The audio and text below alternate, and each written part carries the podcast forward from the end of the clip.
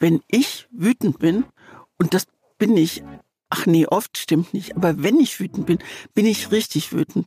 Und dann würde ich am liebsten mit Tellern werfen und Türen knallen.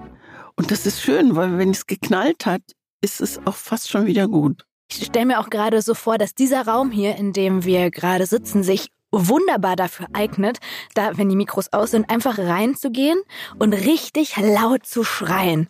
So, das macht man ja manchmal, wenn man so in den Wald geht und sagt, so komm, jetzt lass mal hier laut schreien, hier ist keiner. Das ist ja so eine Energie, die da rausgelassen wird. Also sollte etwas Wut in dir aufkommen, Christine, in der kommenden Stunde und diese Tür lässt sich knallen. Oder ich schreie. Mach mal.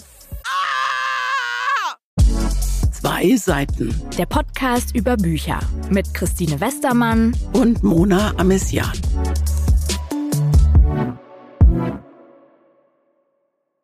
Okay, jetzt sind wir auch alle wach. Jetzt sind alle da. Ich bin auch da. Wollte dazu sagen, also unser Thema heute ist Wut, naheliegend jetzt. Und also wenn ich mich ärgere und das in Wut übergeht, dann werde ich laut. Und es gibt ja diesen ich finde den Satz blöd, weil er mich so oft betrifft. Wer schreit, hat Unrecht. Das glaube ich nicht. Ich kann halt einfach nicht ruhig bleiben, wenn es Auseinandersetzungen gibt. Und dann schreie ich. Und äh, manchmal, also die Zeiten sind vorbei, aber vor ein paar Jahren habe ich, wenn ich richtig wütend war, mich auch noch in, ins Auto gesetzt, bin einfach losgefahren, um beim Autobahnkreuz Aachen habe ich schon wieder nicht gewusst, worüber wir uns gestritten haben, bin zurückgefahren und habe mich entschuldigt. Und das Tolle an, an Jochen ist, der sagt, alles in Ordnung, musste mal raus oder so. Nun muss ich auch sagen, das hatte was mit dem, glaube ich, schon auch mit dem Älterwerden zu tun und mit der Gelassenheit. Also wir schreien relativ selten, aber wenn dann ordentlich. Also Jochen schreit gar nicht, im Gegenteil, der wird ruhig. Ich kann mir das bei dir auch gar nicht Keiner vorstellen. Als du das schon mal gesagt hast in irgendeiner Folge, da haben wir entschieden, dass wir über Wut sprechen wollen, weil ich gesagt habe, ich, das musst du mir noch mal ein bisschen genauer erklären, weil wir arbeiten ja jetzt hier auch schon fast zwei Jahre tatsächlich. Also Gestern, vor zwei Jahren, haben wir unseren Piloten aufgenommen. Echt? Tatsächlich so? ist mir aufgefallen. Vor zwei Jahren? Vor zwei Jahren. Aber wir senden doch im Juni, ist es doch erst ein Jahr? Ja, aber der Pilot, das war diese eine Folge. Ach, diese? Ach, ja, nee, da echt? haben wir eine Folge aufgenommen, in der wir mal getestet haben, wie das so klingen kann. Das war gestern vor zwei Ach, Jahren. Das heißt, so lange kennen wir uns ja. jetzt schon intensiver. Und ich habe dich bis jetzt noch nicht einmal laut werden. Ja, es gab auch noch richtig keine Auseinandersetzung. Also ich würde schon sagen, ach Mona, jetzt lass es doch mal stecken. Was soll denn ja, aber wenn du Hab mir ich sagst, noch nie gesagt zu dir. Nee, das stimmt, aber natürlich, also wir haben schon lebhafter diskutiert, aber ich würde sagen, das war alles noch im Rahmen. Aber so diese Christine, die Bock hat, einen Teller zu schmeißen, die eine Tür knallt. Ich hau auch auf den Tisch, ne? Oder ich, ich wackel so am Tisch. Oder ich mach so, ich mach so, als ob der Körper da das Ventil braucht, damit diese, damit diese Wut rausgeht. Und ich finde, es gibt einen schönen Unterschied zwischen Wut und Zorn. Zorn ist hell und Zorn ist ganz schnell ja? und ganz scharf und Wut ist bei mir so was wirklich was dumpfes, was auch erstmal eine Weile, was sich erst anstaut, bevor es explodiert. Zorn ist finde ich berechtigter als Wut. Ja? Wut ist sowas gekränktes. Jochen sagt mir, Jochen ist ja auch Mediator und Coach und er sagt dann, dann sage ich ihm und dann werde ich noch lauter, weil ich sage, jetzt hör mal auf mich hier zu therapieren. Ich bin, das könnte ich auch noch lauter sagen jetzt oder so, weil Jochen sagt, ähm, das ist eine Kränkung und dann denke ich, und wenn es eine Kränkung ist, mir doch egal, ich bin jetzt sauer, ja.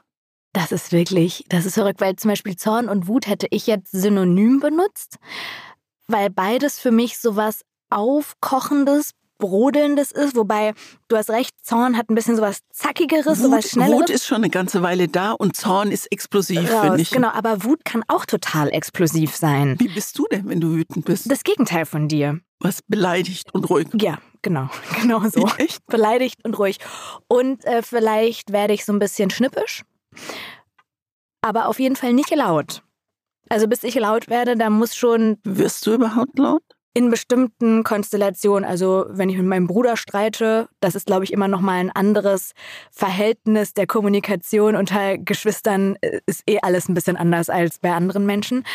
Aber ansonsten kann ich mich nicht erinnern, wann ich in einem Streit oder einer Diskussion oder in einem Moment, in dem ich wütend war, wirklich laut wurde.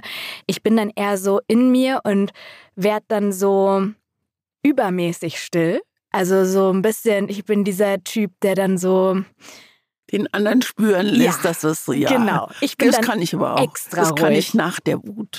Extra ruhig, so sehr sehr laut ruhig bin ich dann. der ganze Raum ist voll von meiner Stille. Und genau, dann bin ich eher so beleidigt, aber ich kenne das natürlich auch, dass diese Wut raus muss. Ich glaube, das ist bei ich will jetzt nicht sagen bei fast allen, aber Wut ist einfach so ein starkes Gefühl. Ich glaube, die braucht irgendein Ventil. Und was bei dir dann, glaube ich, das Schreien ist und das Türen zuknallen, ist bei mir Laufen. Okay. Also meine letzten zwei oder drei Bestzeiten die ich gelaufen bin, bin ich gelaufen, als ich wahnsinnig wütend war auf jemanden oder auf eine Situation oder auf die Weltlage oder was auch immer. Und danach, was passiert besser. Dann? Besser. Ja, besser. Das war nach dem Schreien auch so. Ich ja. fühle mich besser und kann mich auch übrigens sofort entschuldigen. Kann sagen, mhm. es tut mir. Und wir wohnen in, in einem ganz normalen Mietshaus, in einer, also in einer Etagenwohnung und man hört, wenn man im Treppenhaus ist, die Kinder von oben. Dann denke ich immer, die hören doch auch, wenn ich brülle, ja. Aber wie oft passiert das dann so?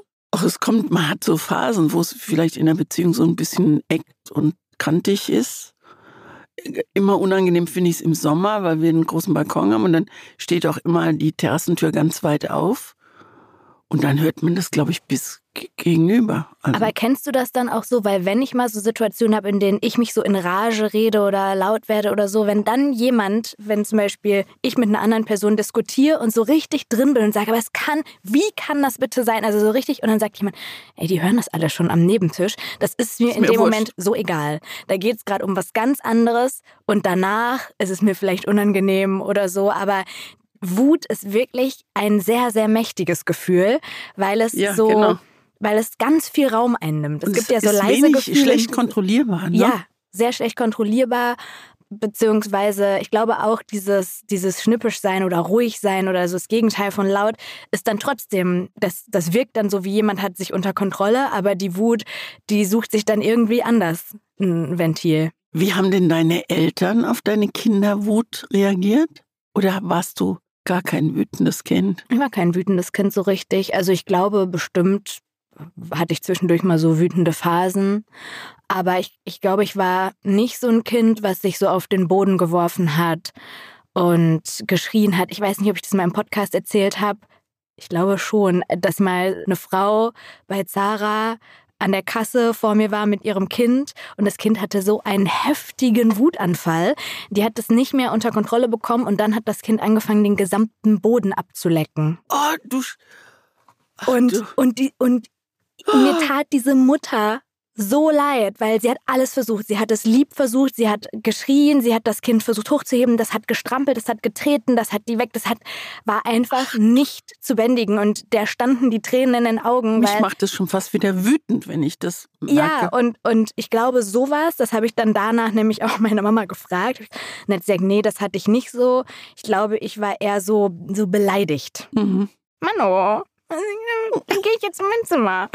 So, und ich glaube, die haben mich da einfach gelassen und in meine Schranken gewiesen, wenn es sein musste. Also, das müssten Sie jetzt mal erzählen, aber ich habe auf jeden Fall keine so richtigen Wuterinnerungen an früher. Ich glaube, es ist auch so ein bisschen so, dass Mädchen auch früh irgendwie gelernt wird, unterbewusst Wut und Wut rauslassen und ja. schreien und treten und frech sein und aufmüpfig sein. Und das ist nichts, was meine Eltern mir gelernt haben, sondern ich glaube Bücher und Kindergarten und Gesellschaft oder weiß ich nicht. Ähm, das macht man nicht als Mädchen. Unterdrückt es lieber und du brav sein ist eher so das, was gelobt wird. Und ja. dabei glaube ich, und da kommen wir heute auch noch hin in, in dem Buch, das ich dir empfohlen habe, dass das total wichtig ist, dass gerade junge Mädchen, junge Frauen, Frauen auch mal Wut rauslassen, äh, Menschen insgesamt, weil ich glaube, uns wird es besser gehen, wenn man mit Wut arbeitet, weil Wut ja auch total beflügeln kann und Revolutionen herbeiführen kann und, und zielbringend sein kann, weil du diese Macht auch zu was Gutem umwandeln ja, die kannst. Ja, in Energie umwandeln, genau. Erinnerst du dich an irgendwas, was dich mal richtig wütend gemacht hat? Ja, auf jeden Fall. Sowas hat man ja ständig. Ich hatte jetzt zu Anfang des Jahres eine ganz spannende Beobachtung, auch losgelöst von dieser Folge ist mir das aufgefallen. Das lässt sich aber ganz gut, glaube ich, aufdröseln, weil das zwei unterschiedliche Arten von Wut waren. Das eine nenne ich Luxuswut. Das war nämlich so, dass äh, wir nach Marokko gefahren sind und jetzt geht's wieder ums Laufen, aber das ist halt einfach mein Hobby. Ich habe mich gefreut, eine bestimmte Strecke da in Agadir immer zu laufen. Die hat genau meine Lieblingsdistanz und da, seit Wochen habe ich mich darauf gefreut, da zu laufen. Ich habe meine besten Sportsachen eingepackt. Ich war hochmotiviert. Ich hatte richtig Bock. Und dann bin ich krank geworden und wusste, ich kann das nicht laufen. Es hat mich richtig innerlich wütend und richtig traurig, aber eher wütend gemacht. Und ich habe mich so geärgert und war echt schlecht gelaunt. Und dann zwei Tage später habe ich von dieser Korrektivrecherche gelesen dieses Potsdamer mhm. Treffen mhm. haben wir alle mitbekommen, dass da Menschen sind, die einfach Millionen andere Menschen vertreiben wollen aus unserem Land. Und da ist eine Wut in mir hochgekocht, die natürlich mit der Menno, ich wäre hier so gern gelaufen, aber ich kann nicht, nichts zu tun hat, ja, eine ganz gut. andere Größe hat. Das eine ist die kleine Luxuswut, unsere kleinen Momente im Alltag. Das andere ist was viel existenzielleres, was ich richtig, da hätte, wenn ich da wenn ich im Urlaub gewesen wäre, mich da richtig hätte reinfallen lassen, da hätte ich, boah, da hätte ich richtig zu brodeln begonnen innerlich. Ja. Und ich konnte es ja nicht katalysieren, weil ich nicht laufen konnte. Also, ne, so, und das, ähm, ich habe das oft, auch seit ich bei der aktuellen Stunde arbeite, bin ich da ja nochmal näher dran, dass ich so wütend bin auf gesamtgesellschaftliche Veränderungen und Dinge, bei denen man das Gefühl hat, ich bin so hilflos. Hilflosigkeit macht mich auch oft wütend. Ich hab, mir fällt gerade dieses Bild ein, als bei der Haushaltsdebatte Alice Weidel von der AfD da steht und und zu Scholz, dem Bundeskanzler, sagt, Sie hassen Deutschland. Sie ha dann habe ich gedacht, was machst du? Du hast ja einen ganzen Benzinkanister dabei und es lodert schon an allen Ecken und Enden und du gehst wirklich Benzin oder Öl ins Feuer. Da bin ich so wütend geworden. Da habe ich wirklich, da habe ich, Jochen saß neben mir auf dem Sofa und ich habe nicht jetzt so laut geschrien wie zu Beginn der Folge, sondern ich habe auf unseren Glastisch gehauen und habe gesagt, das ist doch nicht wahr. Also da muss doch ein Verweis der Bundestagspräsidentin kommen. Aber vielleicht darf man sowas ja auch dann. Also da war ich, da war ich fassungslos. Ja. Ja, und das, das Blöde bei dieser Wut ist ja, andere Dinge kann man regeln, man kann Streitigkeiten regeln, man kann, auch wenn man wütend auf sich selbst ist, können wir gleich auch nochmal drüber reden, weil das ist ja auch nochmal eine ganz besondere Wut, wenn man sauer auf sich ist und auf was, was man gemacht hat. Das kann man alles wieder glätten. Aber wenn man merkt, ich empfinde gerade Wut auf etwas viel Größeres, das vielleicht auch gerade erst noch ganz am Anfang steht und ich stecke mittendrin, aber ich weiß nicht, was ich tun soll, weil ja, ich gehe auf eine Demo, aber am Ende ist der Zug abgefahren, beziehungsweise entwickelt sich da gerade was, wovon ja, man manchmal das Gefühl hat, das lässt sich nicht mehr aufhalten. Vielleicht ist eine Demo wie den Zug festhalten. Das hoffe ich einfach. Ja, das ist ein guter Gedanke. Äh, aber es ist ja auch nicht nur das. Dann guckt man in die Ukraine, dann hat man wieder Wut. Du guckst nach Amerika und dann guckst nach Trump. Amerika, guckst Trump ins Gesicht und wirst wütend. Dann ne, war jetzt natürlich das große Thema Gaza, Nahe Osten. Überall auf der Welt sind so Brandherde auf einmal und diese großpolitische Lage ist schon was, das ist nicht immer nur Wut, das ist eben oft auch so, so ein Ungerechtigkeitsgefühl oder so eine Hilflosigkeit, aber manchmal und das war eben da im Urlaub, als ich das gelesen habe, so werde ich einfach richtig wütend und frustriert und weiß nicht wohin damit, weil es eben kein, ich kann jetzt in dem Moment keine Lösung schaffen. Ja. Das meine ich damit. Ja. Lass uns zu den kleinen Wutanfällen. Ich, ich ja. erinnere mich, ich glaube, deswegen wollte ich darauf äh, hinleiten auch, weil ich glaube, ich war schon immer also jemand, der, der wütend war. Und ich erinnere mich an einen Geburtstag und ähm, da äh, also gab es einen Stiefvater und Geburtstag war immer eine große Sache bei uns. Meine Mutter hat das ganz toll gemacht. Aber ich durfte natürlich am Abend vorher nicht ins Wohnzimmer, weil da der Geburtstagstisch aufgebaut wurde. So, und dann war mein ähm, ungeliebter Stiefvater. Ah, ich glaube, die Geschichte hast du schon mal erzählt. Schon, dass ich vom Badezimmer aus Anlauf genommen habe ja. und durch die Glastür gefallen bin. Aber war das dann Wut? Ja, ich habe gedacht, das kann dann, weil, weil der Typ hat von innen die Tür, die Wohnzimmertür zugehalten. Ja. Und ich weiß gar nicht, ich glaube, ich habe es da erzählt, weil ich noch gar nicht wusste, dass man sich gegen eine Tür weiß, habe ich gedacht. Da habe ich in irgendeinem Film wahrscheinlich gesehen. Und dann habe ich mich da gegen die Tür geworfen, aber bin halt durchs Glas Aber das heißt, gefallen. du warst schon so ein Kind, was auch laut wütend war? Ich durfte nicht wütend sein. Dazu musste unsere Familie viel zu gut äh, funktionieren, weil meine, meine Mutter berufstätig war und da konnte ich nicht wütend sein. Aber bei so einer, bei dieser Geschichte, wo ich auch doch dachte, Mensch, es ist doch mein Geburtstag und ihr könnt mich doch wenigstens mal nur einen kleinen Moment mal kurz auf und zu die Tür, so, so, so ein Scheiß werde ich gedacht haben. Und dann war ich so wütend, dass der Typ die Tür da von innen zuhält. Und ich, ich glaube, dann haben wir nicht die Geschichte schon mal erzählt, aber habe ich auch das Ende erzählt, dass meine Mutter mir wirklich den Po versohlt hat, weil die natürlich auch erschrocken ist. Und du hast ja heftig geblutet dabei. Ne? Genau, und ich habe mir, ich habe mir, Menschen, die mich nicht kennen, denken immer, ich hätte versucht, mir das Leben zu nehmen, oh weil ich hier zwei richtig große Narben an, an, an der Schlagader habe. Und meine Mutter hat mir da wirklich den Po versohlt. Und wenn meine Mutter mir den Po versohlt, dann habe ich gesehen, wie das Blut auf den Teppich tropft. Und da war ich sehr, habe ich gedacht, na warte ich mal, bis es jetzt vorbei ist. Voller Genugtuung sah sie das Blut auf den Teppich tropfen. genau, da musste man natürlich Notaufnahme und alles war super. Vielleicht habe ich sogar an dem Abend noch meinen Geburtstagstisch gesehen, was schon möglich wäre. Aber richtet sich deine Wut generell so in deinem Leben häufiger gegen andere und andere Situationen, also Äußeres? Oder wie gehst du damit um, wenn du auf dich selbst mal wütend bist? Wenn ich auf mich selbst wütend bin, dann ist es, dann ist viel Scham dabei und dann werde ich ganz komisch. Also ich werde dann so. okay. Ich werd, bin dann nicht mehr ich selbst. Also wenn ich jemandem Unrecht getan habe, also wütend war und nicht im Recht war oder wie immer man das nennen mag und es war übertrieben oder übertrieben viel und ich schäme mich dann nach dem Motto, wer schreit, hat Unrecht.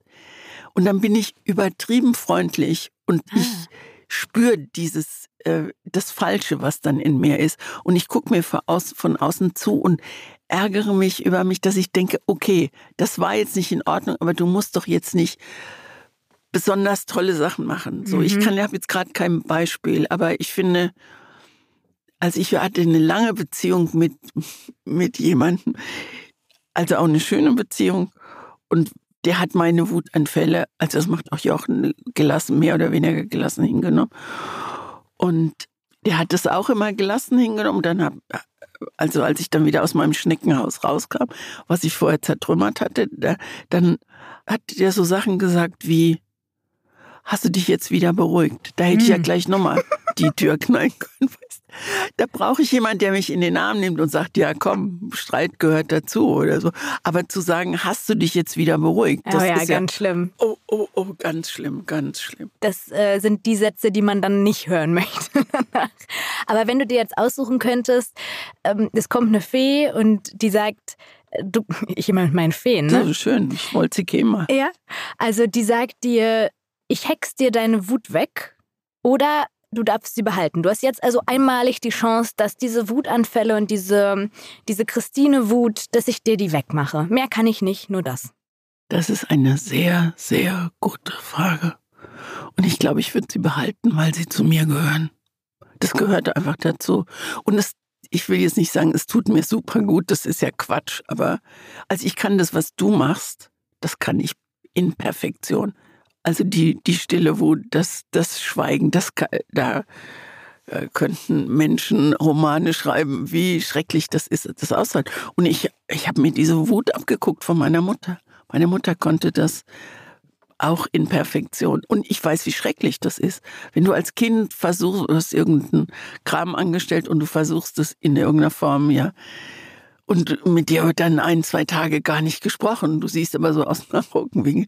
Das hat meine Mutter halt auch nicht so perfekt gemacht, dass sie schon guckt, was du so machst. Ne? Und das, äh, nee, ich möchte die Wut, also die Wut, die ich jetzt habe, die gehört einfach dazu die gehört zu mir dazu. Ja, und ich glaube auch wirklich, bevor wir jetzt zu den Büchern kommen, weil ich glaube, dass das ein total großer Punkt ist bei Wut, die ist einfach wahnsinnig wichtig. Ja. Weil so viele große Revolutionen, und da sind wir jetzt wieder so richtig weltpolitisch unterwegs, aber so viel Großes wäre nicht passiert, wenn nicht irgendwer wütend gewesen wäre und gesagt hätte, Leute, wir müssen was ändern. Ja. Ne? So wahrscheinlich wäre Deutschland nicht mal wieder vereinigt oder so. Ne? Oder Fridays for Future, all sowas. Ja. Das ist ja alles aus Wut entstanden. Und ich habe so ein Interview gelesen, ich habe es nochmal rausgesucht mit einer Psychologin, die das so erklärt hat. Die, die hat gesagt, wenn ich ängstlich bin, was ja auch so ein Nebengefühl von Wut sein kann, wenn ich mich vor Situationen ängstige und da Angst vor habe, habe ich das Gefühl, ich kann mich nicht wehren. Ich projiziere den Ärger und die Aggression nach außen. Wenn ich merke, dass ich den Ärger auch in mir habe, kann ich für mich einstehen, dann habe ich weniger Angst. Also man hat so das Gefühl, ich habe so eine Macht, ich habe so eine Energie und die kannst du nur haben, wenn du wütend bist und damit dann auch wirklich was bewirken. Und deswegen würde ich auch der Fee sagen, du gehst jetzt mal schön weg, weil ich glaube, es ist auch richtig gut, dass wir wütend sind und wir sollten es eigentlich noch viel mehr nach außen tragen und ausleben. Und manchmal bin ich auch wütend auf mich, dass ich nicht wütender bin manchmal. Ja, das bin ich manchmal auch, dass man so Sachen hinnimmt. Da ja. kommen wir auch gleich bei deinem Buch auch noch dazu. Ist es dir denn nach diesen stillen äh, Wutphasen, den Schweigephasen, ist dir das hinterher unangenehm? Kannst du dich gut entschuldigen? Also es kommt immer auf die Situation natürlich an und mit wem rede ich gerade, aber so die Personen, mit denen das häufig passiert, das ist natürlich dann der Partner, weil man zusammen wohnt oder Familie oder so. Da wurde ich auch schon so erzogen, dass nachtragend sein was ist, was ja. Was nervig ist. Also, ne, dann ist auch irgendwann gut. Und ich finde, es ist eine ganz, ganz große positive Charaktereigenschaften. Da sage ich jetzt nicht, dass ich da drin super gut bin, aber ich mag das sehr an Menschen, wenn die aus so einer Wutsituation oder aus einer Streitsituation den ersten Schritt machen und sagen, willst du mich jetzt mal in den Arm nehmen? Dann ist ja immer, alle sind ja, alle Beteiligten sind erleichtert. Ja. Nur irgendeiner von muss beiden muss diesen Schritt gehen oder in der Gruppe, wenn man sich streitet. Und da diese Größe zu haben, nicht bockig zu sein, nicht dickköpfig zu sein, sondern zu sagen, Leute, das ist jetzt ein bisschen Affentheater hier. Ich schenke uns jetzt mal allen hier eine Limo ein, so, vielleicht was Stärkeres. Und dann wird hier angestoßen und dann verbringen wir hier einen schönen Abend. Ja, so, ne? genau. so, wir vertragen uns jetzt. Und das kann ich auf jeden Fall noch perfektionieren, weil ich das nicht immer bin. Aber die Male, an denen ich mal diese Person war, war ich immer danach froh, weil ich dachte, guck mal, jetzt war der Abend doch noch schöner. Der hätte auch sehr viel ja. schlechter verlaufen können. Das stimmt. Ja. An so. der Stelle könnten wir praktisch schon aufhören. Genau. Wir haben auch schon 25 Minuten gesprochen. Nein, wir haben 25 ja. über. Oh Gott. Aber Wut ist ja auch ein großes Thema, braucht viel Platz. Apropos groß, wir haben uns zwei recht äh, dicke, umfangreiche, üppige Bücher, ja. ja. üppige Bücher empfohlen. Soll ich mal anfangen mit dem, das du Bitte. mir empfohlen mhm. hast? Das heißt Schlichte Wut und ist von Davide Longo, einem italienischen Autor. Und ich bin mir ziemlich sicher, dass in ganz, ganz vielen Buchhandlungen dieses Buch einsortiert ist in der Krimi-Ecke. Und ich habe mir auch überlegt, wenn ich Buchhändlerin wäre, was würde ich tun? Wahrscheinlich würde ich es auch in die Krimi-Ecke stellen, weil es ist schon ein Kriminalfall, den man hier begleitet, der gelöst wird. Es ist, und deswegen sage ich es direkt am Anfang, weil ich bin ja Mrs. Bitte keine Krimis. Ja. Es ist kein klassischer Krimi. Es ist eher eine Mischung aus Familiengeschichte und Gesellschaftskritik. Es geht um Liebe, um Veränderung, um Selbstzweifel. Es geht um die Angst vor Einsamkeit, aber eben auch um Polizeiarbeit, die man beim Lesen begleitet. Also ja, Krimi, aber auch schon deutlich literarischer, würde ich sagen, und auch anspruchsvoller, also sprachlich und inhaltlich, als viele Dinge, die so in der Krimi-Ecke in der Buchhandlung stehen. Der Autor, habe ich gerade schon gesagt, Davide Longo, ist Mitte 50, kommt aus dem Piemont in Italien, lebt heute in Turin, hat schon mehrere Preise bekommen für seine Bücher und dieses hier ist der dritte Teil einer Reihe. Die hat er 2016 angefangen. Das habe ich aber tatsächlich erst nach dem Lesen erfahren. Deswegen kann ich mit Fug und Recht sagen, es ist egal. Also man kann ja. dieses Buch losgelöst lesen, aber für alle, die Lust haben, so eine Reihe von vorne anzulesen, dann ähm, gibt es eben noch zwei andere davor. Kanntest du die anderen davor? Nein, ich kannte die nicht. Ich hatte, aber habe jetzt Lust, weil es, es, gibt ja da auch eine Kontro es geht ja auch um Freundschaft zwischen einem ehemaligen Kommissar und ihm. Und da hatte ich schon Lust zu sehen, woran die gescheitert sind. Aber der hat ganz tolle Bücher geschrieben. Der hat zum Beispiel David Longo ein Buch geschrieben, das heißt Zehn. Und es geht um die zehn Gebote. Und er erzählt aus Süditalien. Und erzählt zehn Geschichten, wo die zehn Gebote übertreten werden. Und das macht er in einer unglaublich poetischen Sprache und gleichzeitig, genau wie in diesem Buch hier, finde ich, manchmal in einer unglaublich derben Sprache. Und das mag ich so. Das ist, und das ist Italien pur, finde ich. Das gefällt mir so an seinen Büchern. Für mich war, wie gesagt, das hier das erste Buch und ich habe zwar nicht verstanden, dass das Teil einer Reihe ist, aber was ich schnell verstanden habe, ist diese Wut, die vorne orange auf dem Titelbild steht, so ein, so ein Schwarz-Weiß-Bild aus Turin, so zwischen Häusern her fotografiert, ist, dass diese Wut einem nicht so entgegenknallt beim Lesen, sondern dass die eher so die ganze Zeit durch den Text wabert und auch in der Hauptfigur dieser Geschichte drin steckt. Das ist Vincenzo Accadipane. Kriminalkommissar eben aus Turin, ein grummeliger, schlecht gelaunter Typ, der aber auch einen Grund dazu hat, kann man sagen. Er steckt nämlich in einer Lebenskrise, hat sich von seiner Frau getrennt, ähm, weiß nicht so richtig wohin mit sich. Er hat Angst vor der Zukunft, versucht die Bindung zu seinen erwachsenen Kindern zu halten und zu verbessern. Er ist ein bisschen verknallt in seine sehr spezielle und sehr resolute Therapeutin. Ich muss lachen, weil das dauert eine Weile, bis du begreifst, wer und vor allen Dingen wie diese Frau ist. Und da ich hab's, ich war, bin aus allen Wolken gefallen. Das dürfen wir auf keinen nee, das Fall. dürfen wir nicht verraten, aber von Anfang an findet man sie eigentlich echt äh, lustig und auch ein bisschen seltsam. Und weil, ein bisschen schräg. Und weil überhaupt nicht so therapeutenhaft. Sie erzählt ihm die ganze Zeit, wie viel Geld sie gerade macht mit jeder Minute, in der er äh, als unwürdige Person davor ihr sitzt. Also sehr schräg und die schickt ihn dann auf ein Datingportal und er soll Frauen daten und es, das kann man glaube ich sagen, es läuft alles so mittelgut, bis es geht total in die Hose und gleichzeitig ist da halt dieser neue Fall den Akadipane lösen soll. Ein vorbestrafter Junge wird verdächtigt, in der U-Bahn in Turin eine Frau aus Kolumbien, eine Migrantin, verprügelt zu haben. Und alles deutet eigentlich darauf hin, dass er es war. Also er ist auf den Überwachungskameras zu sehen und da könnte eigentlich schon ab Seite 5 der Punkt dahinter sein. Aber dieser Kommissar hat ganz schnell das Gefühl, dass da was nicht stimmt und soll dann auch mit diesem Gefühl Recht behalten. Das erzählen wir jetzt natürlich nicht weiter, weil das nur Spoiler wäre, aber vielleicht so viel. Er holt sich dann seinen Kollegen dazu, diesen ehemaligen Kollegen, der, glaube ich, dann in den Büchern vorher mit ihm zusammen ermittelt und jetzt ist er schwer krank und begleitet ihn dann trotzdem da so ein bisschen. Und die beiden treiben im Verlaufe des Buches in die Tiefen des Darknets und zu einem extrem gefährlichen Online-Spiel. Punkt. Mehr mhm. würde ich nicht sagen. Mehr würde ich auch nicht sagen. Inhaltlich sonst noch irgendwas? Was nee, also das, was du, nee, inhaltlich überhaupt nicht. Also diese, diese Wunder, ich finde es eine wunderbare Mischung aus Liebesgeschichte, aus Trennungsgeschichte, aus Ich bin einsam. Und was mir an dem Buch so unglaublich gut gefallen hat, sind, sind so einzelne Sätze. Und da habe ich mir damals, als ich die Buchempfehlung geschrieben habe, ganz viele rausgeschrieben. Du hast gerade gesagt, also er trennt sich von seiner Frau. Seine Frau trennt sich eigentlich von ihm, weil sie hatten Liebhaber. Also sie hat das Leben mit ihm irgendwie satt gehabt, ist mir zu viel. Es, hat, es war einfach leer und es war ein bisschen trostlos.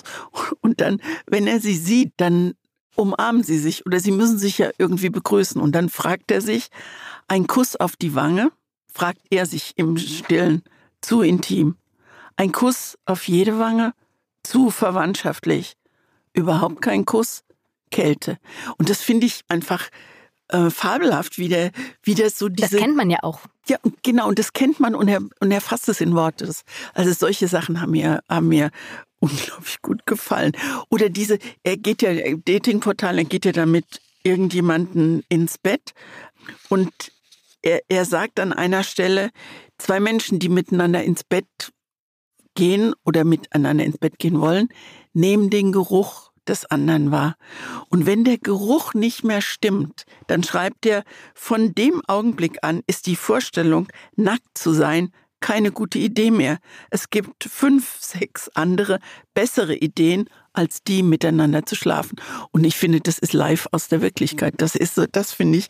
Und das hat, hat, mir an diesem Buch so, so eine stille Freude, ein stilles Vergnügen äh, bereitet, die Beobachtungsgabe dieses Schriftstellers. Also du bist begeistert. Ja. Und du, so, du bist ja, bist ja dran. Ich nee, muss ja nee, nee, nee. Aber du darfst jetzt raten, wie ich es fand. Ich gebe dir vier Antwortmöglichkeiten, okay? Also, du, ich finde das so super, dass du immer auf. Ich denke mir auch mal was Neues aus. Jetzt. Okay. okay. A. Bestes Buch, das ich je gelesen habe. B. Also ich habe wirklich mich bemüht, bisher ein Pokerface zu machen. B. Bester Krimi, den ich je gelesen habe. C. Für einen Krimi ganz okay. D. Ich konnte nichts damit anfangen. Äh, ich glaube B. Bester Krimi, den ich je gelesen habe? Also ich glaube nicht, dass du nichts damit anfangen konntest. Das scheidet schon mal aus. Das war vier oder so. Bestes Buch scheidet schon mal aus. Dann bleibt dir nur noch B, bester Krimi, den ich je gelesen habe. Und das dritte war was? Für einen Krimi ganz okay. Es ist ja kein Krimi. Ich finde, also ich stimme dir zu, für einen Krimi ganz okay. Ich finde nicht, dass es ein Krimi ist. Ich fand es als Krimi langweilig. Also ich fand den Plot auch, wo ich so dachte, naja. Ja, ich, also den, Fa den Fall, aber nee, also du legst dich fest auf? Ich würde mir wünschen, sagen wir was. Der beste Krimi, den du je gelesen. Aber es stimmt nicht. Es wird C sein. Für einen Krimi ganz okay.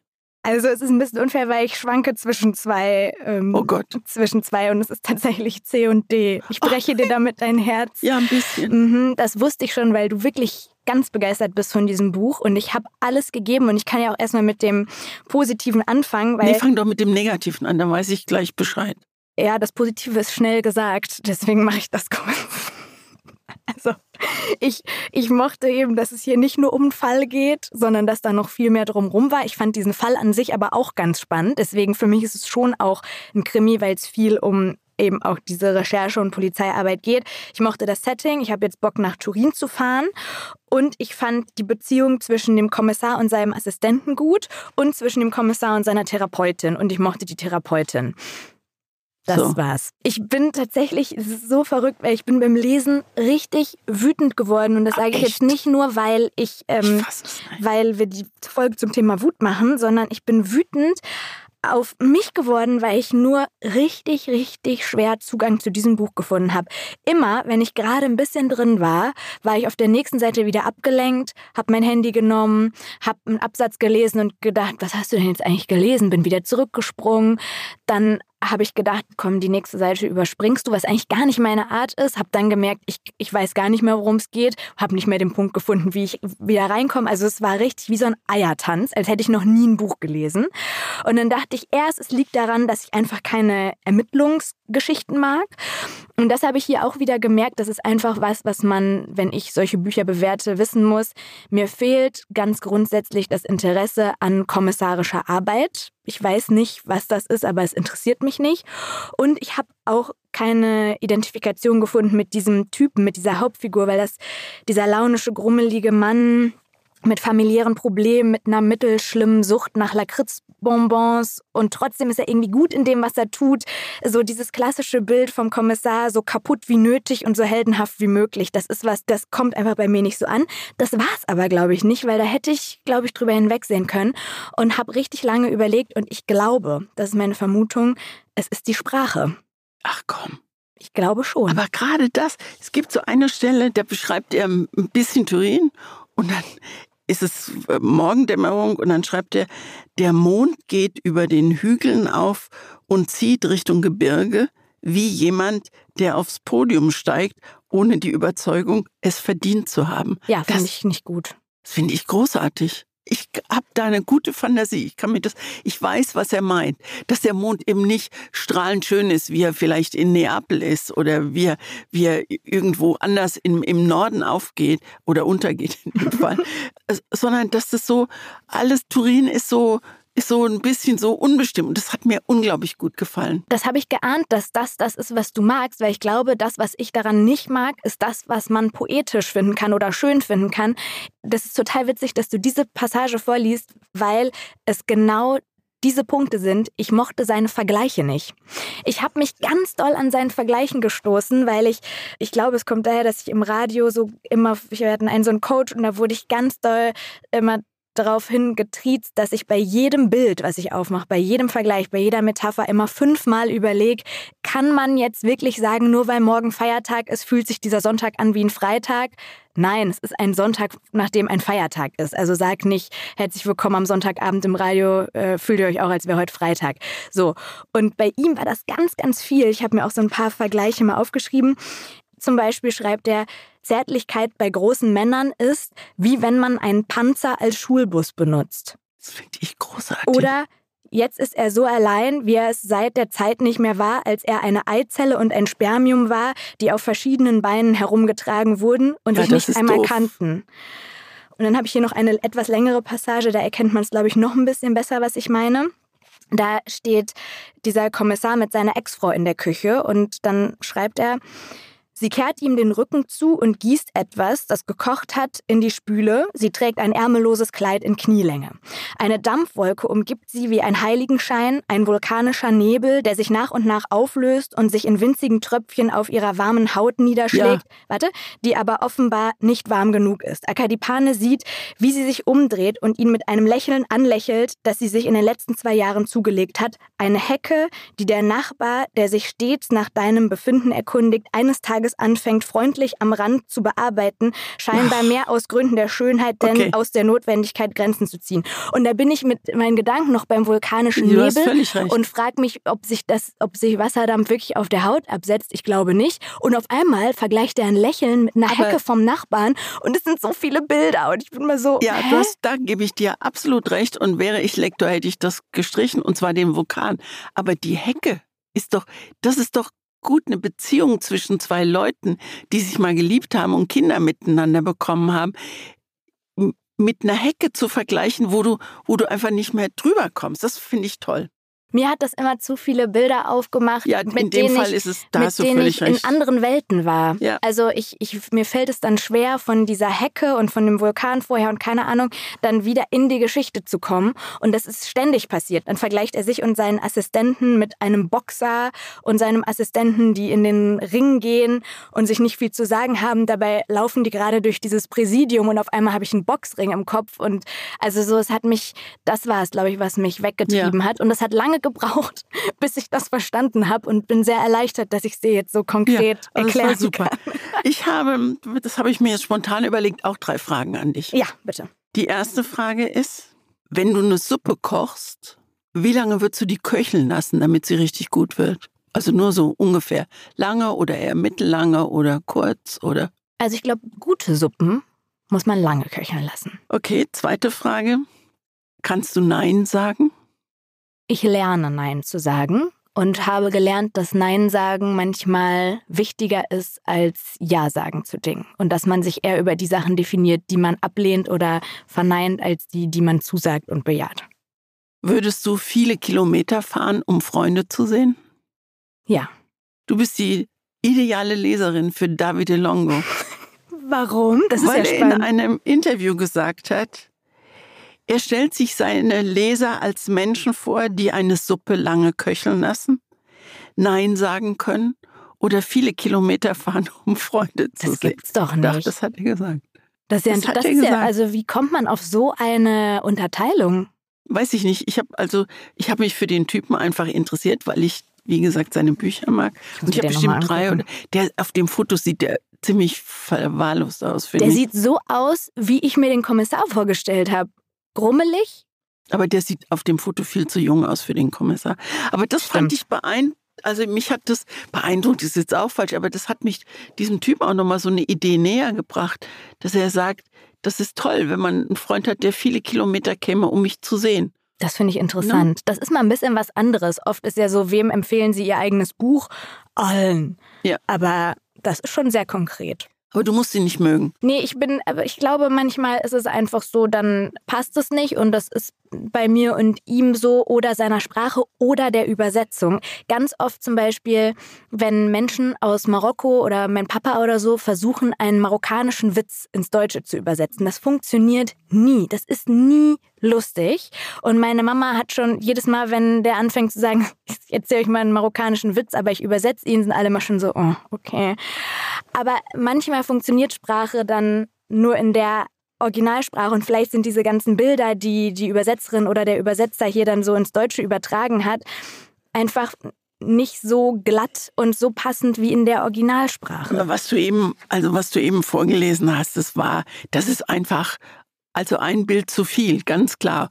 Und, und beide Bilder sind, also das mit dem Wasserdampf finde ich nicht stark, das mit der Hecke finde ich stark, aber zu viel gewollt und zu wenig erreicht. Da ge, äh, gebe ich dir absolut. Es gibt ein Zitat, weil er ist ja, ist ja auch sehr poetisch und was, was mir ganz gut gefallen hat, ist diese, diese Mischung aus, aus Poesie, die er hat und die dir nicht gefallen hat und Derbheit sagt an einer Stelle, weil der, weil der Kommissar jetzt auch sich gerne verlieben wird, aber es funktioniert nicht und ähm, dann sagt er, wie ein alter Mann beim letzten Fick.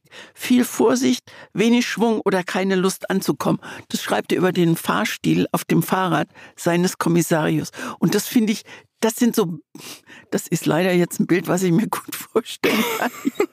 Also Vorsicht, wenig Schwung und keine Lust anzukommen. Also das, das, äh, das so zu beschreiben, das hat, mir gut, das hat mir ganz gut gefallen. Aber also da nicke ich einfach mit der mit dem Wasserdampf und der Hecke. Das ist einfach Ich glaube, da hat jeder einfach eine andere. Ja. Das ist einfach eine Geschmackssache. Ja. Deswegen gebt ihm eine Chance. Vielleicht kann man ja auch eine Leseprobe online oder so lesen von einem der Bücher und dann guckt ihr einfach, ob ihr äh, eine Christine seid.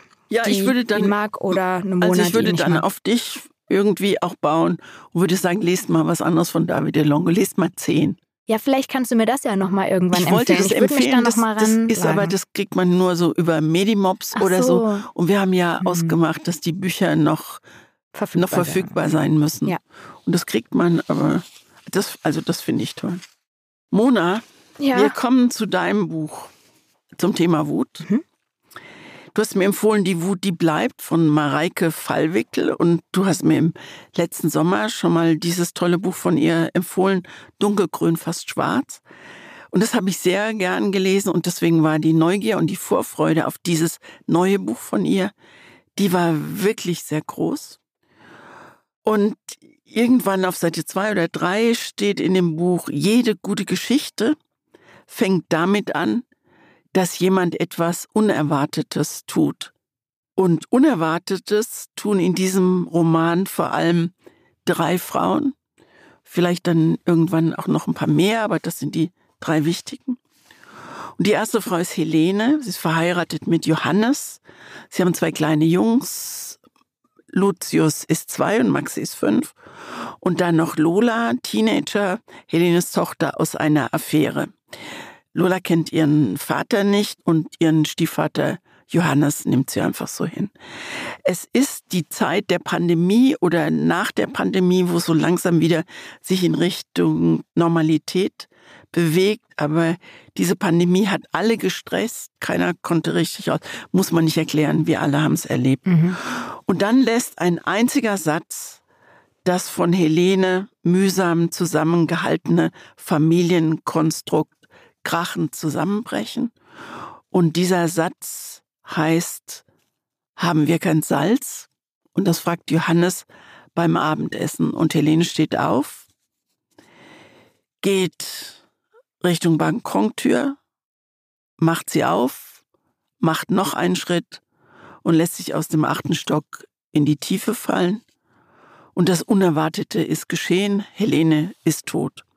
Und ab jetzt wird die Geschichte von Lola, der Tochter, erzählt und von Sarah, der besten Freundin von Helene. Die beiden kennen sich seit Kindertagen, 40 Jahre lang. Sie sind ganz eng zusammen gewesen und waren es auch in dieser Pandemiezeit, aber dass ihre Freundin Helene schon lange auf dünnem Eis ging, auch in der Beziehung, dass sie all das, was sie sich aufgebürdet hatte, nicht mehr schultern konnte oder wollte, das hat Sarah nicht mitgekriegt oder vielleicht hat sie das auch nicht wirklich ernst genommen.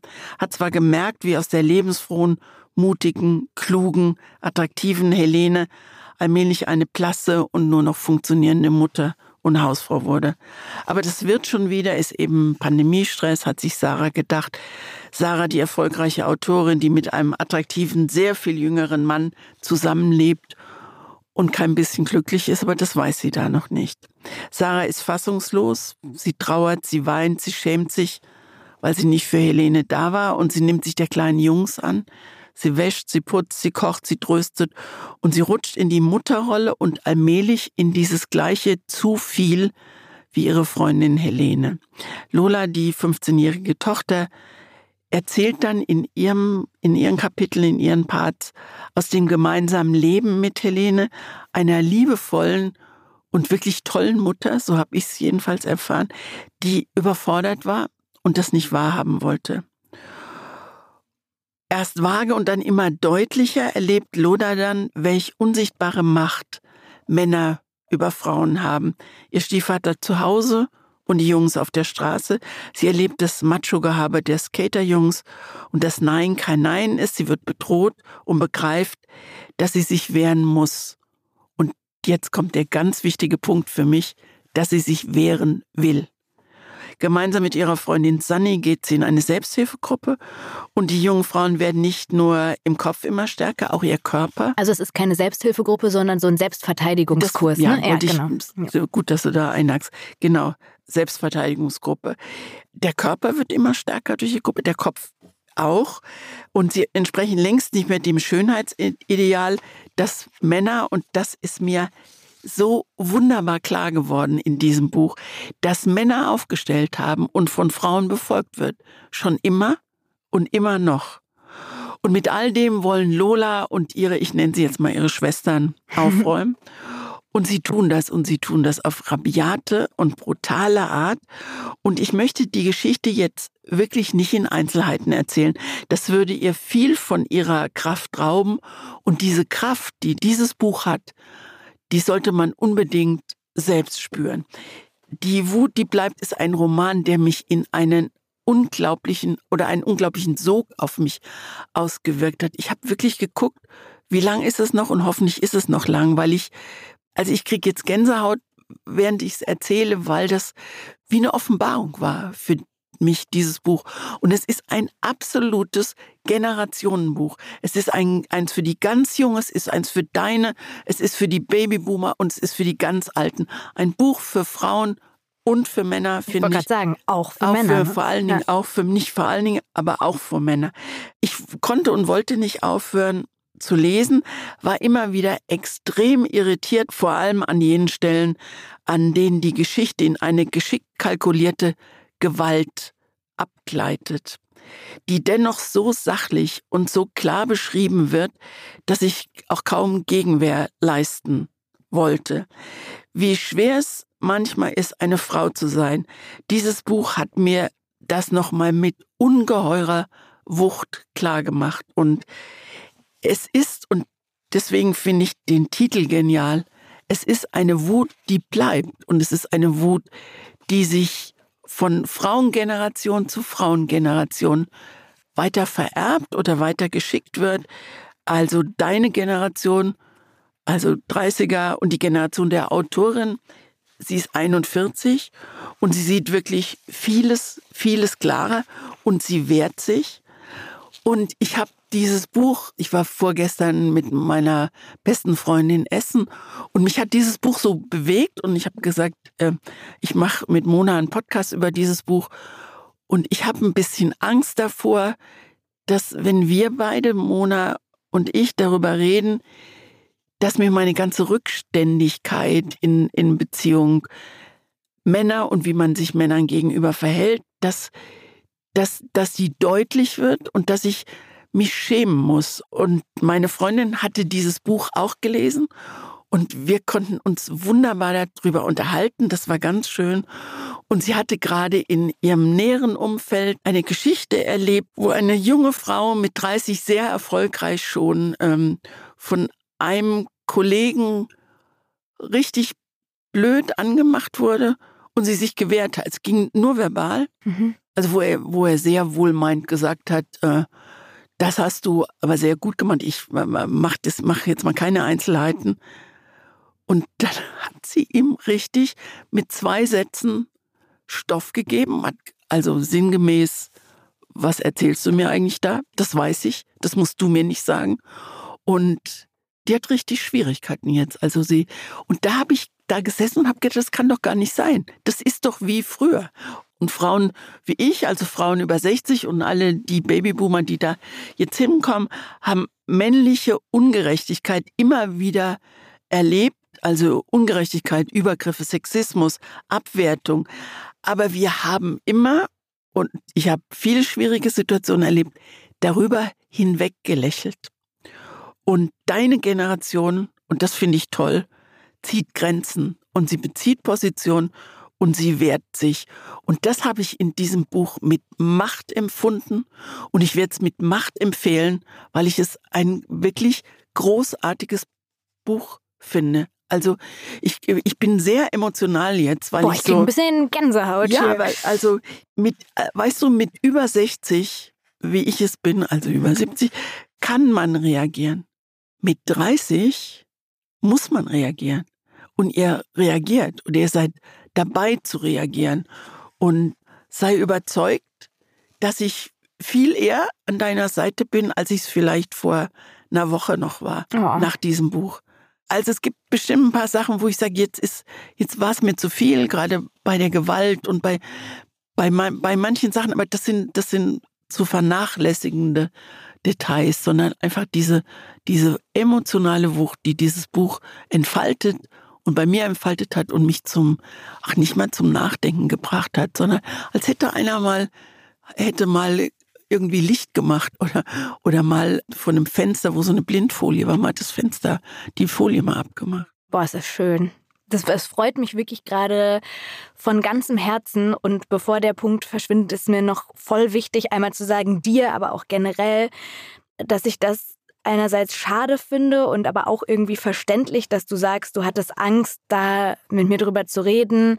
Und du hast gerade das Wort Rückständigkeit gesagt und Scham und so. Und ich würde mir total wünschen, dass wir das irgendwie schaffen abzulegen und das machen wir auch in diesem Podcast hier, dass wir sagen, wir sind in anderen Zeiten aufgewachsen, mit anderen Debatten aufgewachsen. Ich glaube auch die Generation nach mir, die ist noch mal viel viel stärker sensibilisiert für solche Themen und das ist einfach Social Media, weil welche Kanäle hattet ihr früher, um auch zu lesen, dass andere Frauen aufstehen, was sagen, ähm, wenn ihnen hinterhergepfiffen wird? Ich kann dir sagen, seit ich mich da mal genauer mit beschäftigt habe, jede Baustelle, wo mir Männer hinterherpfeifen, ich gehe zu denen an den Zaun und sage, Entschuldigung, wer von euch war das? Weil das ist echt blöd, wenn man hier langläuft Super. alleine. Und es passiert nichts, weil die sind, die greifen einen ja nicht an, sondern das sind, äh, das muss man natürlich immer einschätzen, fühle ich mich gerade sicher oder nicht, aber mitten in der Großstadt, wenn da so vier, fünf Typen irgendwie, geil, Hintern, dann gehe ich dahin und sage, was soll das? Weil was erhofft ihr euch davon? Und könnt ihr euch nicht vorstellen, dass das für mich Super. total blöd ist? Die entschuldigen sich immer. Und ich glaube, die machen es danach nicht mehr. Darf ich ganz Ja. direkt dazu ein Beispiel? Ich war 14 und meine kleine Schwester gerade auf der Welt. Also die lag im Kinderwagen. Und dann bin ich mit dem Kinderwagen also spazieren an der Baustelle vorbei und dann ruft's oben vom Gerüst runter, na, du hast aber früh angefangen. Hm. Bis heute ist bei mir dann so eine Scham damit verbunden, obwohl ich, es war ja meine Schwester und Ja. nicht meine Tochter. Ne? Ja, und es ist halt auch, also ich sage das jetzt hier so leichtfertig mit, ich reagiere darauf, ich gehe da hin und so, aber das geht natürlich nur, wenn man sich wirklich sicher fühlt, wenn da ein Zaun zwischen ist, wenn man einschätzen kann, hier passiert nichts. Aber ansonsten wachsen wir ja auch auf mit diesem Satz, Männer sind dir körperlich überlegen. Und egal welchen Mann du triffst, wenn du dem sagst, Arschloch, halt deine Fresse, dann kommt der und dann wirft er dich auf den Boden oder dann nimmt er dich mit oder dann macht er Schlimmeres. Und das fand ich an diesem Buch so grandios, dass Mareike Fallwickel das umdreht und dass sie sich fragt, was wäre denn, wenn diese Rollenverhältnisse außer Kraft gesetzt sind. Und deswegen lässt sie diese Lola ja auch so stark werden und ihre Freundin und krasse Sachen machen, um einfach zu zeigen, es geht auch anders. Und sie war bei mir in der Stories-Lesung damit und ich habe sie gefragt, ob sie auch mal bei so einem Selbstverteidigungskurs war. Und dann hat sie gesagt, ja, zur Recherche. Und da hat sie dem Trainer da erzählt, was genau, sie das vorhat. steht auch hinten drin Ach so, im ach, Buch. guck ja. mal. Ja, genau, das hat sie dann aber auch nochmal erzählt. Und er hat ihr gesagt, selbstverständlich geht das. Und zwar sehr einfach, also das kannst du genauso machen und ne, so, das, das fand ich äh, sehr, sehr spannend und generell, was sie so erzählt hat über die Hintergründe vom Buch, das war ein total augenöffnendes Gespräch auch nochmal mit einer Autorin, die, finde ich, einfach grandios ist. Du hast sie ja kennengelernt. Ich habe mich gefragt, was ist das für eine Frau, die so über Männer schreibt, also die die Wut so formulieren kann? Die Wut darüber, wie man, wie man abgewertet wird, wie man klein gemacht wird, wie, wie, wie Männer Frauen behandeln. Und ich habe hinten im Buch dann gelesen, in der Danksagung, sie bedankt sich bei ihrem Mann, der eben nicht so ein Mann ist, wie die Männer, wie Johannes, der Mann von Helene. Der, dieser Satz, damit fängt, das, damit fängt das Buch ja an, ne? haben wir kein Salz? Mhm. Und sie steht auf und er denkt, sie geht jetzt und holt das Salz und sie macht die Balkontür auf und noch Und Eine noch heftige erste Seite, ne? Aber die ist super und am Ende kommt, am Ende kommt noch ein letztes, noch mal, die ja. Klammer nochmal. Und sie hat erzählt, diese erste Seite, die hat sie geschrieben im Lockdown, als gerade wirklich Homeschooling und you name it. Du hast ja auch gerade gesagt, wir müssen es nicht nochmal aufdröseln, wir wissen es alle, so die heftigste Phase. Und da hat sie gerade an einem eher schönen Text geschrieben, also eher was Entspannteres.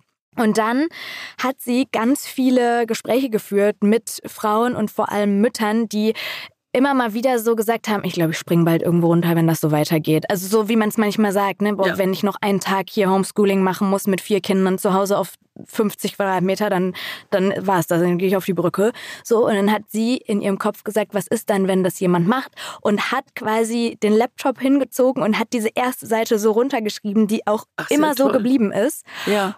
Und hat dann gedacht, das interessiert mich viel mehr als das, was ich gerade schreibe und ist dann in diese Geschichte Das ist rein. ja ähnlich wie ihre Freundin, also wie die Protagonistin im Buch, Sarah, die auch immer, die schreibt Kriminalromane und immer locker leicht dahin und dann erlebt sie, erlebt sie diesen Wahnsinns, ach, Stress ist kein gutes Wort, diesen Wahnsinnsdruck, unter dem du stehst und da ist der Johannes, der Mann, also Sarah, die da einspringt als Mutter und der kümmert sich einen Scheiß und er kümmert sich unbewusst, weil ihm ist gar nicht klar, was er den anderen da zumutet. Und dann setzt sie sich, setzt sie sich hin und schreibt auch so einen Text. Eigentlich schreibt sie auch so eine, so eine wütende Seite, so eine, so eine Seite, wo der Druck, der in ihr ist, raus soll. Und sie gibt es bei ihrem Verlag ab und der Verlag sagt, das ist doch toll. Ja. Lass uns daraus was machen. Also, und, was, und was ich bei Mareike ganz toll fand, als wir gesprochen haben, weil du gerade Johannes erwähnt hast, sie hat auch nochmal klar gemacht, und das mag ich an ihr sehr, weil du auch gerade gefragt hast, wie sie so ist als Typ. Ich finde sie sehr reflektiert, sehr zugewandt, sehr freundlich im Gespräch, aber auch sehr klar in ihrer Haltung. Und dann hat sie da auch nochmal gesagt, Johannes ist nicht der Böse in der Geschichte. das so kommt dir die auch nicht vor, überhaupt nicht. Ne, Mir- weil das klingt jetzt so, wenn du sagst, der kümmert sich nicht. Die Männer leiden anders unterm System. Und das Problem sind nicht die Männer und Schuld sind nicht die Männer, sondern die haben einen ganz anderen Druck. Der muss auf einmal alleine eine Familie ernähren. Und Schuld ist auch das falsche Wort. Also Schuld ist, ist mehr Verantwortung. Es ist keine Schuld, die du, die du ja, ich, nee, ist keine Schuld, aber es ist vielleicht so eine gesellschaftliche Schuld, dass wir es überhaupt so weit haben kommen lassen, dass diese Rollenbilder so unser gesamtes Leben prägen und sowohl die Männer belasten als auch die Frauen auf unterschiedliche Art und Weise. Und selbstverständlich stehen hier die Frauen im Fokus, weil das nochmal eine ganz andere Art des Leidens ist, sage ich mal, in diesem System. Und gerade was so Kindererziehung und so angeht und auch spannend, dass eine Frau verstirbt und ihre Lücke gefüllt wird durch andere Frauen. Also ich meine, niemals im echten Leben, also es wäre einem komisch vorgekommen, wenn Johannes gesagt hätte, hier Ben, mein bester Freund, komm mal vorbei und kümmere dich um die Kinder.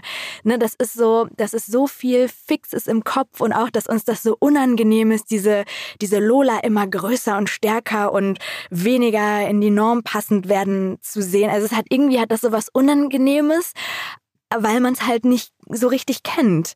Und wie gesagt, Mädchen und Frauen sollen halt nicht unangenehm und unangepasst und Genau. so sein, sondern das Gegenteil. Und irgendwie, also ich nehme mich da nicht aus, sind wir da so reingewachsen in diese Rolle und wollen immer allen gefallen. Und am besten sind wir nie laut und wütend und am besten auch nicht eklig. Und stark ist auch jetzt nicht das Körperbild, was man so als Norm schön betrachtet. Das ist schon interessant. Man muss sich gar nicht ändern, wenn man dieses Buch liest. Also, aber was passiert, dass man es wahrnimmt? Und allein wahrnehmen ist schon eine Veränderung. Also man muss nicht sein Leben umstellen, aber es wahrzunehmen. Und ich habe so das Gefühl, ich meine, ich das, das Buch ist in meiner Bibliothek erst eine Woche alt, aber ich habe ganz deutlich das Gefühl, dass ich anders umgehe mit Männern, ist auch noch nicht richtig, aber dass ich eine Stärke in mir fühle. Also wenn das Wort Achtsamkeit mal gut ist, dann ist es in dem Fall gut, dass ich äh, was begriffen aufmerksam geworden bin auf die Spielregeln, nach denen ich immer noch spiele. Boah, ist das gut. Das freut Da mich so ich danke dir sehr, dass du mir dieses Buch empfohlen hast. Das ist und ich freue mich, wenn sie schreibt Neues. Ich habe das auch in der Mhm. Vorschau gesehen und da freue ich mich sehr. Mal sehr, mal sehen, wer es wem zuerst empfiehlt. Ja, genau. Auf die Plätze fertig los. Also vielen Dank, Mona. Das Sehr ist ein ganz, gern. ganz tolles Und vielen Buch Dank gewesen. für diese tolle Rezension. Also ich hing an deinen Lippen. Hast du ähm, gedacht, ich könnte, es könnte mir nicht gefallen? Nee, nee diesmal nicht. Also hier war ich mir ganz, ganz sicher, weil ich ja schon wusste, dass dir ihr Schreibstil gefällt, von dunkelgrün fast schwarz. Und das Thema, ich glaube, es gibt keine Frau und eigentlich keinen Menschen, der das liest und dann nichts fühlt und irgendwas, irgendwie hinterher da eine Regung zu hat. Und das ist bei dir keine, wie kannst du nur, was ist das denn für ein Textregung sein wird, das habe ich mir schon gedacht. Eine Frage, zwei Seiten. Wir haben ja in einer unserer vergangenen Folgen, ich glaube, es war unsere Live-Folge aus Gütersloh über Männlichkeit, da haben wir schon über Widmungen gesprochen und haben da explizit was anderes, was auch Texten vorangestellt ist, so ein bisschen ausgeschlossen, weil es so ein eigenes Feld ist, nämlich die Zitate, die vorne in Büchern stehen. In ganz, ganz vielen Büchern stehen die vorne drin, die sind einfach dem Text vorangestellt und die Frage, mit der wir uns beschäftigen möchten heute in der Rubrik ist, wie stehen wir dazu? Wie finden wir die Dinger? Ich finde die toll. Ich finde es immer gut, wenn sowas vorne äh, steht, weil das macht mich ein bisschen offener für, für das, was der Autor mir möglicherweise sagen möchte. Was für ein Satz für dich. Das ist genauso, wie wenn du Fußballspieler fragst, wie geht's ihnen damit und so. Aber du weißt, was ich meine. Das ist so. Ich habe mir bei dem äh, Davide Longo, also deinem Daumen runter Buch, da heißt es vorne, ähm, auf Französisch, das kannst du besser. Aber die deutsche Übersetzung ist, der Garten bleibt für die geöffnet, die ihn geliebt haben. Und ich könnte dir jetzt gar nicht genau sagen, was er damit meint, aber es ist was, was mich beschäftigt und was ich schön finde, weil es so was Sanftes und so was sanft Schönes ist. Das Zitat, was du gerade vorgelesen hast, steht auf der einen Seite unter der Widmung. Dann blättert man um und dann gibt es noch ein Zitat. Gott sei Dank hatten wir Angst vor nichts. Und dann fängt erst der Text an. Also ja. er hat quasi zwei noch davor gepackt. Und ich glaube, Mareike hat auch zwei in ihrem Buch, ne? Mareike hat zwei und das eine ist von einer amerikanischen äh, Musikgruppe. Und ich habe das übersetzt und es heißt, wir sind die Generation, die nirgendwo hingehört. Wir sind die Kinder, die keiner will. Wir sind glaubwürdige Bedrohung für die Regeln, die ihr erlassen habt. Ein Grund, alarmiert zu sein. Wir sprechen eine Sprache, die ihr nicht kennt, und eines Tages wird die Mauer fallen. Und das ist vielleicht noch nicht deine Generation, vielleicht auch noch nicht die nächste, aber vielleicht die übernächste oder die überübernächste. Und das ist so ein, das ist so ein schöner Ausblick. Da macht sie die Tür ein Stück auf und es fällt Licht rein. Mhm. Oh, das ist jetzt sehr dramatisch, aber du weißt, was ich meine. Ja, ich weiß, was du meinst, aber ich tue mich selber manchmal ein bisschen schwer in der Praxis, damit das auch so zu fühlen. Also ich habe Ich fühle sie, entschuldige, lass mich sofort rein. Ich fühle es jetzt, weil diese Frage da ist. Das habe ich mir vorher nie so überlegt. Aber ich denke immer, dass der Autor sich oder die Autorin sich was dabei gedacht haben. Und deswegen möchte ich das respektieren und mhm. honorieren, indem ich es lese und mir überlege, was meinen die eigentlich. Ja, vielleicht muss ich dann noch ein bisschen mehr reinwachsen. Ich werde schon besser mit diesen Zitaten, aber ehrlich gesagt sind die oft für mich ein bisschen eine Barriere, die zwischen mir und dem Text steht. Und ich habe mich ganz lange, auch früher schon immer gefragt, woher kommt dieser Trend, das zu tun? Also wieso? Du hast das bei deinem Buch nicht gemacht, nee, ne? ich habe das nicht gemacht. Genau deshalb. Ich hätte schöne Zitate gefunden und ich habe auch teilweise welche über den Kapiteln eingefügt, wenn die dann inhaltlich zu den Kapiteln gepasst haben. Aber wieso möchte ich mein Buch anfangen ich habe das Privileg, ein Buch zu schreiben und Menschen möchten das lesen, was ich schreibe. Warum beginne ich das mit den Worten von jemand anderem? Ist das dann, weil ich mich bei der Person insp habe inspirieren lassen für Oder meinen Text? größer machen kann? Weil ist das was, womit ich mein Buch auf ein Podest stelle, wenn ich erstmal vorne Sokrates äh, zitiere, ist das was, womit ich meinen Intellekt zeige, weil ich zeige, guck mal, was für tolle Zitate ich kenne. Ich gucke auf diese Zitate immer ein bisschen mit gemischten Gefühlen und ertappe mich dabei, dass ich Bücher sympathisch finde, wo es keins gibt ich werde es nicht los, dieses Gefühl. Ich, äh, ich fühle mich kulturbanausig, weil, weil ich weiß, es gibt so Menschen, die auch so kleine Zitatboxen haben und sich und ganz Ach, viele was? Sachen so zitieren können. So, ich war das noch nie. Also ich war war immer eher so Gesamtgeschichten fand ich toll, aber ich habe mich jetzt selten an so einzelnen Sätzen oder so aufgehangen, die dann für mich so viel bedeuten. Und ganz oft versteht man diese Zitate ja auch erst, wenn man das Buch gelesen hat und dann springe ich auch nicht wieder zurück. Also ich habe das jetzt auch äh, gemacht, nur übersetzt weil wir über mhm. die Frage, weil das eine Frage zwei Seiten war.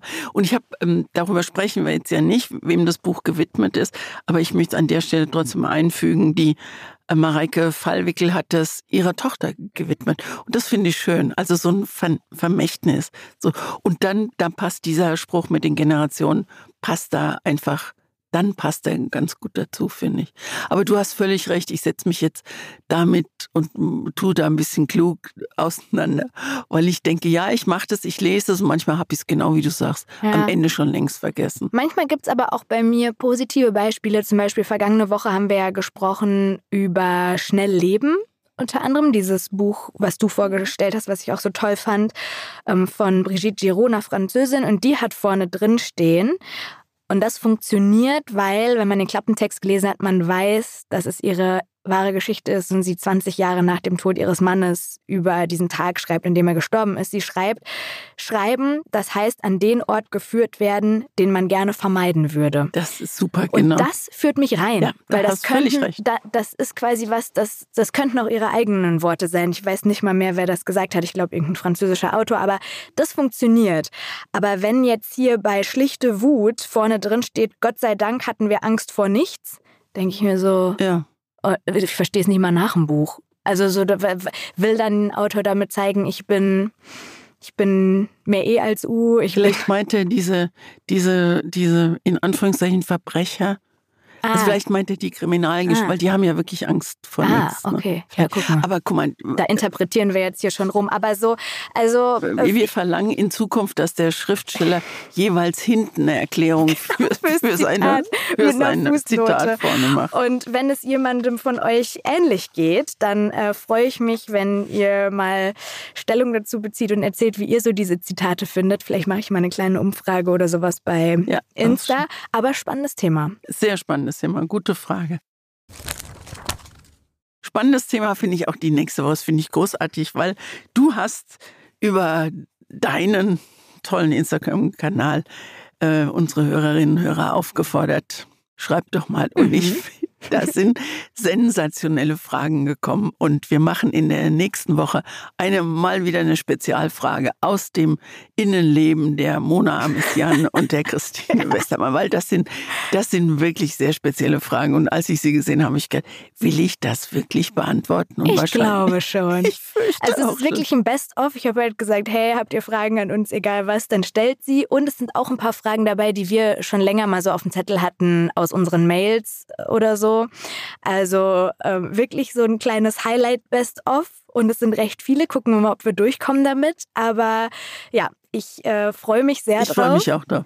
Also keine Buchtipps an dieser Stelle, aber ja, vielleicht sind ja eure Fragen auch mit dabei oder Dinge, die ihr euch schon mal gefragt habt. Es war nett mit dir.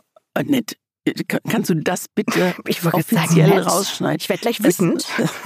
ich, knall, ich knall gleich zum Schluss der Folge knall ich nochmal die Tür. Okay? Mach doch nochmal, damit wir draußen sind. Äh, ich sag, äh, solange ich noch am Mikro bin, auch schon mal Tschüss und dass das okay. für eine Wutfolge eine wirklich ein sehr, sehr, sehr bereicherndes Gespräch war. Es war ein meiner sehr Seite. bereicherndes Buch. Vielen ja. Dank, Mona. So, Mona nimmt die Dinge ab, geht dahin und jetzt hat sie die Hand im Griff. Mach. Das hört, also hört sich an, wie als hätte draußen einer so einen kleine, kleinen. Aber hier drin war es schon ganz okay laut. Aber ich habe die Kopfhörer auf. Soll ja. ich sie nochmal abziehen? Nein, alles gut, ich lasse sie auf. Bis nächste Woche. Bis nächste Woche. Tschüss.